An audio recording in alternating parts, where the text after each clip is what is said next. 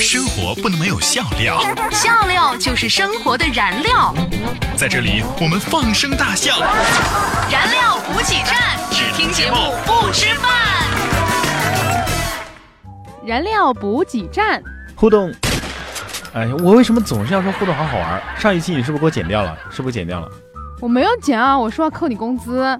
没有什么？只听节目不吃饭，主要是我们这个开场打招呼的方式好久都没有用了，应该说不急不急我才能说到后面的词儿啊。为什么要给自己找那么多理由呢？犯错就是犯错了，要接受惩罚。怎么惩罚？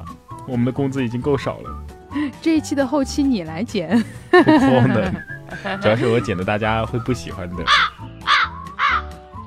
一个话题，一堆段子，笑死人不偿命啊！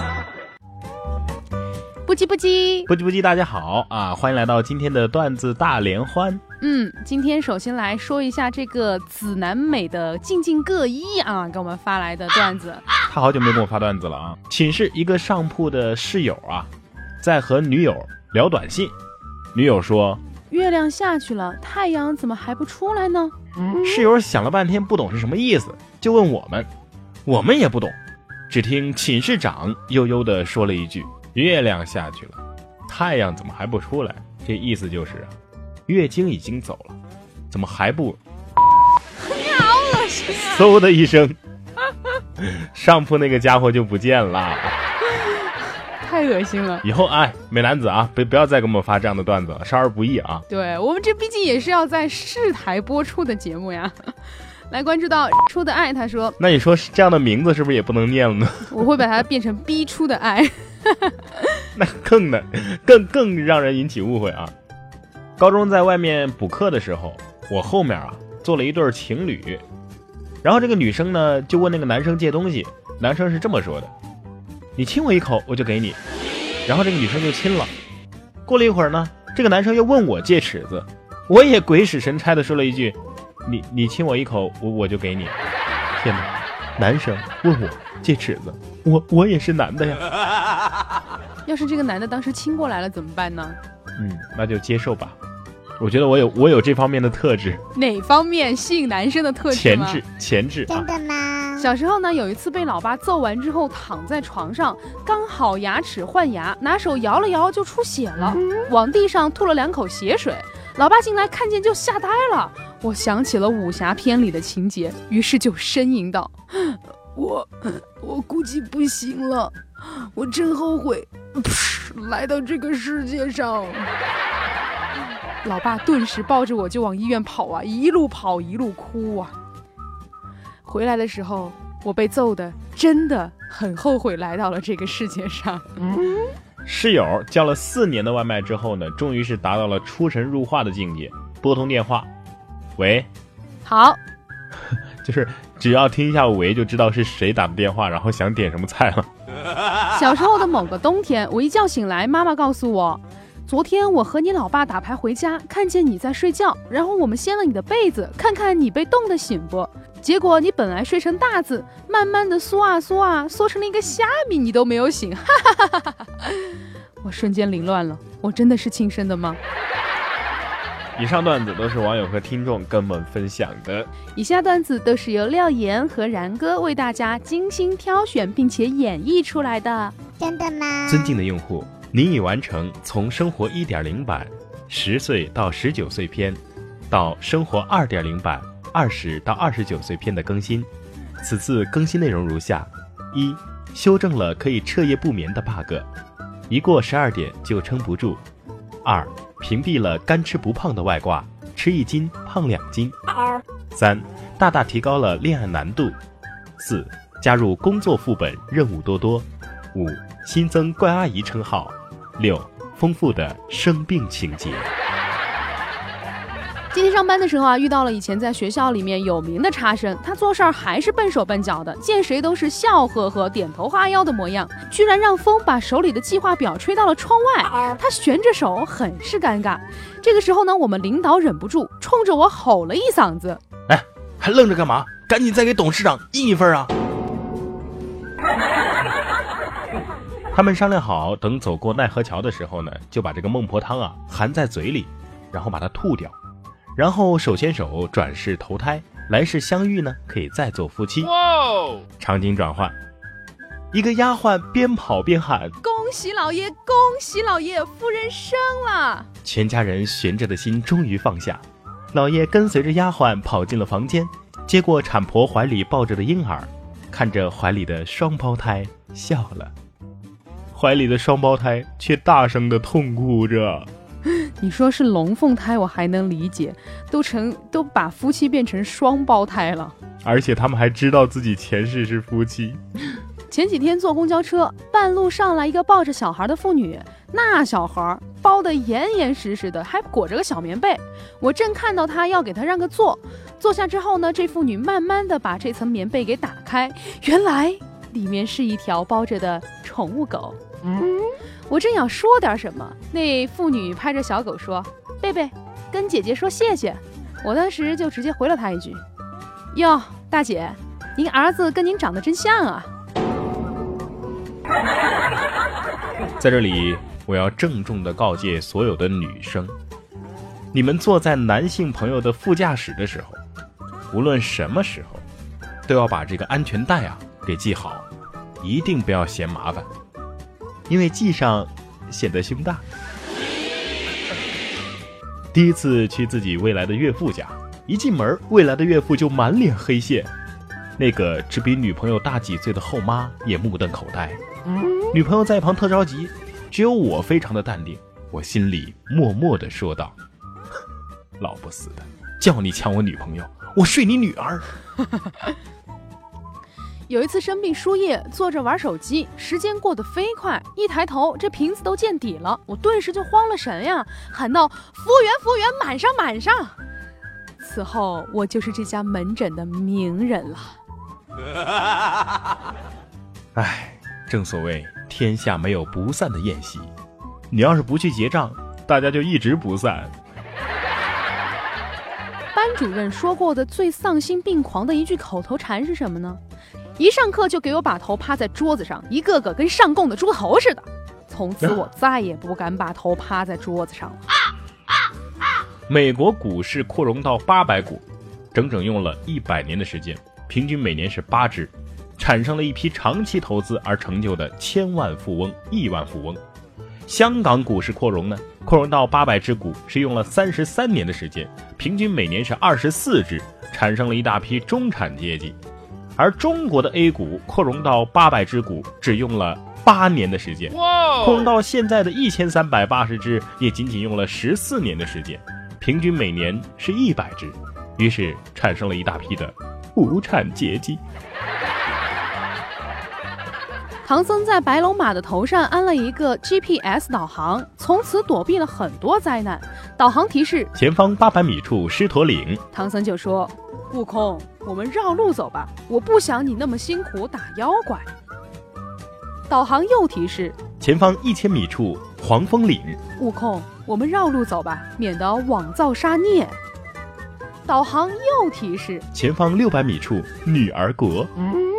唐僧啪的一下把导航给关了，说：“我们不能遇到困难险阻就逃避，这一次我们一定要勇敢面对。”哦。哎，廖岩，你妈妈是不是觉得你把刘海全部梳上去，扎着大马尾，光溜溜的一张大脸是最好看的？嗯，刚刚和一个朋友聊天啊，是个直男，他说他最喜欢女神扎马尾了，觉得清爽利落。我真的不忍心告诉他。一般吧，这女生扎马尾都是因为没洗头。真的吗？真的。刚上大学那会儿呢，我是天天旷课。有一天突然心血来潮跑去听课，刚好遇到老师点名，点完全部的名字，哎，居然没有点到我的，我气得一拍桌子起来就质问老师啊！哎，老师，啥意思啊？瞧不起人呢？为什么不点我的名？同桌见状扯了扯我说：“同学。”我想你可能是走错教室了吧？啊哦，生病卧床在家，女朋友买了一大堆好吃的来看我，虽然很感动，但是我还是挺心疼她花钱的，毕竟啊，她工资不高。于是我就对她说：“我这病啊，一天两天呢也好不了了，你这么多东西可千万别一口气吃完呐。”然哥，你妈妈爱你吗？我怎么？总看见你挨打呀？呃，我妈妈当然爱我了，每次她都说打死我，但是都没打死。嗯因为工作的原因呢，我认识了一个女孩，她小腿很好看，于是呢，我让她把裤子提一提，她听话的往上提了一下。过了一会儿，我又让她往上提一提，她又提了提。第三次的时候，她不乐意了。我这是皮鞋，又不是靴子，把裤腿提那么高干嘛呀？你好好擦你的鞋行不行啊？我和老婆吃完晚饭回家，开门的一刹那呀，哎呀妈，家里乱七八糟啊！我这第一念头就是，哎呀妈，遭贼了。老婆说，哎，赶紧检查检查，丢东西没啊？检查完了之后呢，老婆又舒了一口气，哎，还好还好，没丢什么东西。可是我真的真真的真的想说，我的私房钱呢？有没有法律界的朋友啊？请问开会打瞌睡，头磕在桌子上起了包，这算不算工伤啊？我挺急的，在线等啊。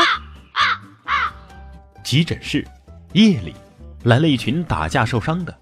不一会儿，警察过来了，问其中一个：“嘿，你是哪伙的呀？”那个小伙子听完之后，立马哭喊道：“我，我刚从网吧里出来，我就看到一群人在追另外一群人，我我也就吓得跟他们一起跑。”然后我摔了一下，就被追的那群人往死里打呀。我然后我就往回走，然后呢，又被那个之前被追的那群人冲回来，打了一顿，好惨呐！所以以后看见街上有人跑，千万不要跟着跑。今儿媳妇问我，请问跟漂亮女孩谈恋爱是什么感觉呀？呃，嗯，不知道，我我我可没试过啊。然后。我就被打了。周末回家，中午一家人在一起吃饭，都快吃完了。我爸说：“哎，你等等啊，我有事儿跟你说。”我一看呀，还挺严肃的，于是马上放下碗筷。我爸说：“我这儿就剩两口饭了，吃完跟你说吧。”我爸吃完嘴一擦，接着说：“谁吃的慢，谁洗碗。”我妈过年放长假，问我。放假你有啥打算呀？哎，我想出去旅游旅游。哎，我心想他肯定是想找个人作伴啊，我就欣然的说：“哎，我我没有安排，哎，听你的。”我妈超开心的跟我说：“太好了，就等你这句话，你可以在家看狗了。”亲妈呀！跟女朋友聊天，她说：“你干嘛呢？”我说：“干活呢。”活儿？活是谁？呃，就是那个干了就能给我发工资的，然后，然后他竟然说：“哼，我就知道你跟你们那个女领导有问题啊！你说你们俩什么关系啊？”哇！假期去姨父店里帮忙，姨父让我把他店里的牌匾给擦一下，因为呢，本人有小小的强迫症，擦的太过仔细，太过用力了，所以这个牌匾直接掉地上，劈成两半了。还好啊，姐见过大世面，淡定转身。然后递了一根烟给我的姨父，跟他说：“姨父，这是好兆头啊，这是要开分店的预兆。”你说，如果以后 QQ 上有这种提示就好了，比如说，对方看你的聊天记录已经很久了，快找他聊聊吧；对方戳你的头像很久了，快找他聊聊吧；对方好像输入了什么却又删掉了，快找他聊聊吧。估计能成就不少好姻缘。给大家说一段我的这个错别字历史啊。三年级的时候有一次写作，题目是最尊敬的人，我果断要写外婆呀。结果呢，这个作文的题目被我写成了这样：我最尊敬的人，我的老婆。第一句话我写的就是我的老婆七十多岁了，全班人都知道了。一个萌妹子上了公交车，拿出了一个一块钱的钢镚儿，在打卡器附近刷了半天，然后后面有个屌丝狂笑。妹子突然反应过来，红着脸把这钢镚儿啊投进了投币处。那屌丝还在笑，跟着呢把公交卡扔进了投币处。有一次呢，我去看那个黄贯中的微博啊，我看见有一傻逼给他留了一个言，是这么说的：“黄贯中，我好喜欢你写的《西游记》啊。”嗯。不是这黄贯中是谁呀？黄贯中是朱茵的老公啊，就是 Beyond 乐队里面的一个人。哦哦哦！哎，那写《西游记》的是罗贯中吗？不然呢？还是施耐庵呢？我怎么觉得罗贯中才是唱歌的呢？最近在公司总是发生一些灵异事件，比如说，每当有超短裙的女同事从我的身边走过的时候，我手上的笔都会突然掉在地上。哎呀妈，信息量好大呀！嗯，老师说，快乐在于对某种事物的追求，而不在于把它追到手。啊，老师，那您尝试过在雨夜追赶最后一班公交车而没有追到的那种快乐吗？呃，其实啊，我们所遇到的百分之九十九的问题都可以用钱解决，那剩下的百分之一呢？呃，需要用更多的钱。哎，有一个记性不好的媳妇儿啊，真真是啊，上午她把口红蹭到了我的衣服上，刚吃完午饭我就挨揍了。经过一段时间的相亲，我终于明白了，原来这个姑娘所说的收入稳定，并不包括每个月很稳定的挣两千块钱这种情况。完全正确。如果说一个人在吹牛 他挣多少钱的时候，你不要去质问他，你需要做的呢，就是等他说完，然后过会儿你再问。往往这个时候啊，他和刚刚说的那个数字，哼，就不一样了。嗯不啊，我至今依然清晰的记得，如果我们每一期的节目点击率都是二十万，然后每一个点击的人给我们一毛钱，我们就可以挣两万块，那我们一个人就可以分到一万块，然后一年就可以分到一百万。好的，最后跟大家讲两个青年和禅师的段子哈。这个呢，还是这个叫做嗯 Maple Tree Love 的朋友给我们发来的，哎哎哎，不对啊，跟昨天念的不一样哦。因为我就是刚刚说的那个吹牛的人。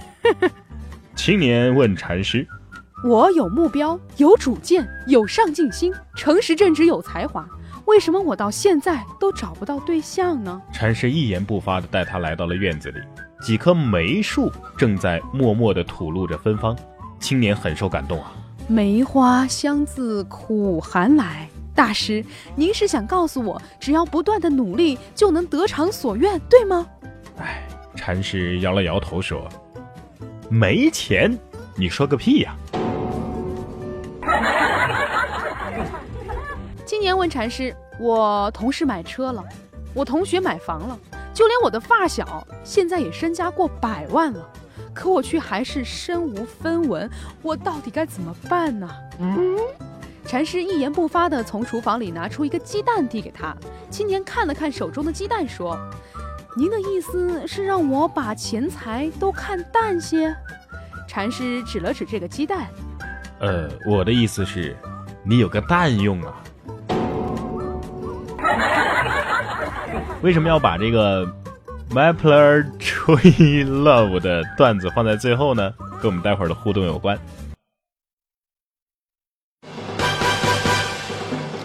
互动就是散呀散不走，话题吐槽，两呀两回头，微信评论，微博艾特我。看到就念，不念是小狗。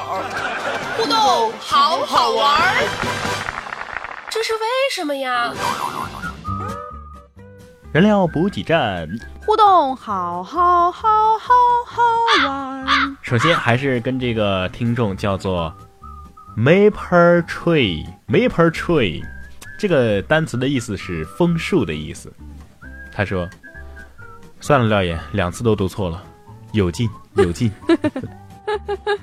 大家看到爱妃啊，要不再给你一次机会，再给你一次机会。我看一下他，他还给我们发了音标的哈，maple tree tree maple tree 应该没有错了吧？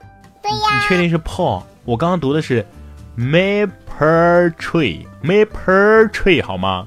为什么是 per 呢？？er，这个音标是 er。然哥，既然你英语那么好，你还会读音标，为什么你之前把别人的英文名字读成那样？人家听众都听出来了，我是故意的，你不要在这里装。不像你不懂装懂。不要纠结于这种小事，成大事者不拘泥于小节。这个 Maple Tree 跟我们分享了很多这个青年问大师的这样一个段子啊，这个爱妃就评论了，哈哈哈哈哈！我咋觉得大师总是这么坑爹呢？但是我总觉得大师好机智啊。好，下面再给你一个机会，这个汉字你总会读了吧？嗯，当然会啦，小丁。哇，你确定？小丁啊，对啊，没有错。他说：“然哥，听你节目一年多了，还是燃料补给站最好听，其他节目都不用听了。”人家明明说的是然哥，你最全能了，加油啊！然哥不是最全能，我当然全能了。你看，我又能讲段子，又能说新闻，而且还会说英文。你能唱歌吗？我可以唱啊，想听什么歌？你能唱歌不抢拍吗？可以啊，我都是故意的，为了节目效果。你们咋都不懂呢？听众都懂了，你做我的搭档居然还不懂我？我确实不懂。来看到这位叫做 Nico，他说十二乘以八不到一百吧？你看你不会算数吧？我的计算步骤比你们这些普通人的计算步骤要多一步，你知道吗？哪一步？十二乘以八等于九十六，我当然知道。九十六在四舍五入等于一百，懂了吗？哇，哦那也是九十，九十六四舍五入也是九十。九十六四舍五入怎么会是九十呢？六会入啊，四舍五入啊。啊，九十六，我以为九十四呢。你就说你们这些人智商不够吧？怎么能够跟得上我这种快速计算的脚步呢？啊，OK OK OK，心鱼心有余，他说。我打个征婚广告吧，我众筹，你都没照片啊。好，以下是心鱼心有余的征婚广告语音版。他说：“本人身高一米八三，性别男，有责任感。”没有了，这这没了。然后日出的爱就给他回复了：“你你这并没有什么用。”而且你想一下。你没有说你的年龄，对不对？联系方式，你的工作也没有，联系方式也没有。刚刚我们都说了要有稳，关键是你有没有一个稳定的收入，而且是不是稳定在两千块钱，这个很重要。对，我这里说我们刚刚都说了，稳定在两千块钱的收入，那不叫稳定的收入。日出的爱他还说，然哥然哥。赔钱赔钱！我上班听补给站被老板扣了两百块，你们老板太不解风情了。如果我是你们老板的话，我会把你的手机点开外放，让所有人都听到。以前又不是没有听众的老板这样做过，对吧？哎呀，你刚刚的笑话把我笑的手机都掉地上了。什么笑话？我有讲笑话吗？难道我本人就是一个笑话吗？上一期我们的互动话题是男朋友特抠门是一种怎么样的体验？这个叫做希特的网友就跟我们分享了，他说：“男朋友抠门是什么感觉？一天抠门的男朋友去超市买了一盒狼牙 T T，然后呢，那个女朋友还说他有情调、有情趣，结果这货直接把这个 T T 翻过来戴的，坑啊！”好恶心，好内涵啊！然后下面 我们我觉得这听众是被我们带坏的吗？还是 我们被听众带坏了？好，我们来说一下这个叫做半仙夭夭的朋友给我们发来短信哈，他说我高中男友和我在一起两年，每次我要吃三块五的可爱多，他都不给买，只买五毛钱的小布丁。我觉得他都是学生，所以呢，我也为他心疼。后来啊，他送学妹一瓶八百块钱的香奈儿。男人对喜欢的女人真不抠，对你抠那是因为不够喜欢你。对呀，有可能是啊。睡神他说：“大家都闪开，这个话题我最有发言权了。我男朋友从来没有请过我吃一顿大餐，也没有送过我一袋乐事薯片，也没有给给我买过任何一个甜筒，也没有，甚至甚至连个冰棍都没给我买过。因为，我根本就没有男朋友，更别说抠门的男朋友了。”啊。还有下面这个叫做 M E U V 的朋友给我们留言说：“请给我一个男朋友，抠不抠门都没关系。”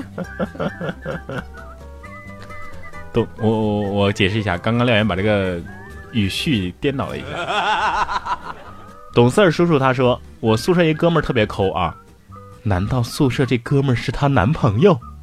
我们这个话题是说一说抠门的男朋友，他居然说的是他们宿舍一哥们儿。”而有一次，他上食堂发现我没带饭卡，于是我就用了他的刷了五块二。哎呀，都知道他抠，我就没白刷，给了他五块钱的现金。结果过了两天，我那哥们儿跟我说：“哎，你你手机借我打一下呗？那天你少给了我两毛钱，我我拿你手机打一打一分钟，就打一分钟。”哇，唉。来关注到这位叫做“如果哭可以解决问题”，他说，异地恋的时候，二十四天没有一个电话，每天计算着定量发送短信给我，月底向我炫耀这个月的话费节省了很多。不过那个时候呢，因为刚工作，条件不好，又不想啃老，所以呢可以理解嘛。那现在呢，经济条件好转了，还是很抠，但只对自己抠，对我不抠。我给他买了一件九十九块钱的 T 恤，数落我半年。我随便买多贵的衣服，他都舍得给我买单。谢谢你疼我九年了，原来这是在虐狗啊！这是一个幸福的一个故事啊，在在在晒幸福啊！其实我真的觉得，这个一个男朋友抠不抠哈，他不是看他到底在你身上花了多少钱，而是他有多少钱给你花了多少钱。嗯，他有一块钱，如果给你花了九毛，那都都对你好的。不，我有一块钱，我会给他花一块二。请问那两毛是哪来的？在那个刷饭卡的时候省下来的呀。好的，我们今天要说到的互动话题呢，跟我们的高考有关。嗯，呃，马上就要高考了，说一说那些年屌炸天的高考标语吧，或者老师们的高考语录。以前高考的时候哈，嗯，我我的这个高考语录语录是自制的。哦。我就直接把我要要需要考多少分，我才能读我想读的那个学校的那个分数，直接写下来，然后贴到我的桌上。哦，你是把分数写下来是吗？对，我直接贴到我的桌上，就在我面前。你知道我我我也贴了一个，你知道我贴的什么吗？不光有分数，还有什么？大学的名称和分数。最后呢？你猜我写的是多什么什么大学和多少分？内江师范学院啊。我写的是中国传媒大学五百五十分，我们不不在乎过程，只想听结果。然后我的结果是内江师范学院三百八十分。哈哈哈你这真的是离自己目标太远了。你说我好歹一考四百多分吧？你就不懂了吧？这叫做超量法。我把这个超量法跟所有的高三的朋友们分享一下啊。什么叫超量法呢？就是你的目标啊，一定要比你实际能够达到的那个目标要定得远、定得高才行。比如说，你定个五百分，你可能只能考到四百分；但是你如果只把目标定在四百分，你就只能考到三百分。懂了吗？对，就我觉得读高三的时候，的确是需要很多东西来激励自己，才有那个动力。包括最近呢，在网上我们也看到哈，在网上有很多的这个高考的标语和老师的一些语录，都在网上非常的火。嗯嗯，在这里呢，我们也是希望哈，我们的所有高三的学生。能够在最后的这段时间好好冲刺，毕竟呢也只剩最后这一两个星期了，大家就拼一把。但是也也不要给自己太大压力了，我觉得，对吧，然哥？其实我觉得考个内江师范学院也挺好的，对吧？你看现在不在给你们做节目吗？对啊，就以后考内江师院，你就可以拜然哥为师了。而且有有希望年年年收入过百万哦。所以这也是一个超量法的目标，你知道吗？我们把目标定在一百万。我们即便挣不了一百万，一万块钱还是挣得了的嘛，是不是？差太远了吧？反正只是减掉两个零嘛，没什么太大影响啊。好的，我们今天的这个互动话题呢，聊到的就是有关于高考的事情啊，说一说那年屌炸天的高考语录，或者是老师的一些高考语录都可以。当然了，你也可以跟我们分享一下，在您考试的时候发生的一些趣事儿，或者是让您印象非常深刻的事情都可以。欢迎大家在我们的节目下方留言，或者是在。新浪微博上面廖妍妍 P O P P Y 和然哥说新闻，当然了，你也可以在微信公众平台上面搜索然哥脱口秀。生活不是只有苟且的现在和看不见的远方，起码此时此刻，你还有廖言廖语的心灵鸡汤。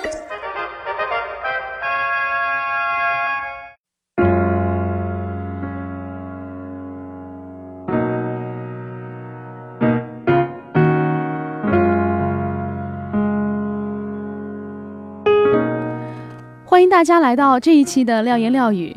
今天要跟大家分享的这一段话跟朋友有关。再好的朋友也应该保持一点距离，因为人最应该学会相处的那个人不是别人，而是自己。人情岁月就不要再默默无闻了，有什么你就说出来吧。好的，进入到今天的燃情默默。啊哦。这不是我的环节吗？一位叫做鸭下划线 DQ 的朋友他说，想点歌已经非常久了，但是喜欢的歌太多，不知道点什么。今天点一个小果的《蒲公英的梦想》，谢谢。因为他点的这个歌啊，呃，我不知道好不好听，但是呢，他点的这个歌的话真的是没有太大的意思。如果我不这样念的话，真的是一点意思都没有。那我们就把这个机会让给少年大飞的烦恼吧。哦，对对对对对，好，他说打打闹闹，还是一起走过了四年的时光，哈哈哈哈！真的，看着对方一起成长成熟，虽然说脾气很冲，还经常埋怨，但是有一种默契是抹不掉的。哎妈，好肉麻呀！不太会说煽情的话，也不习惯，但是还是想表达一下感情。呃，歌曲呢，就想听一下周杰伦的《简单爱》。好的，那我们今天就把这个少年大飞的烦恼哈，这他点的这个简单案送给大家。那至于这个小果的蒲公英的梦想这个问题，然哥怎么办呢？下期吧，下期有机会再再给他剪进去。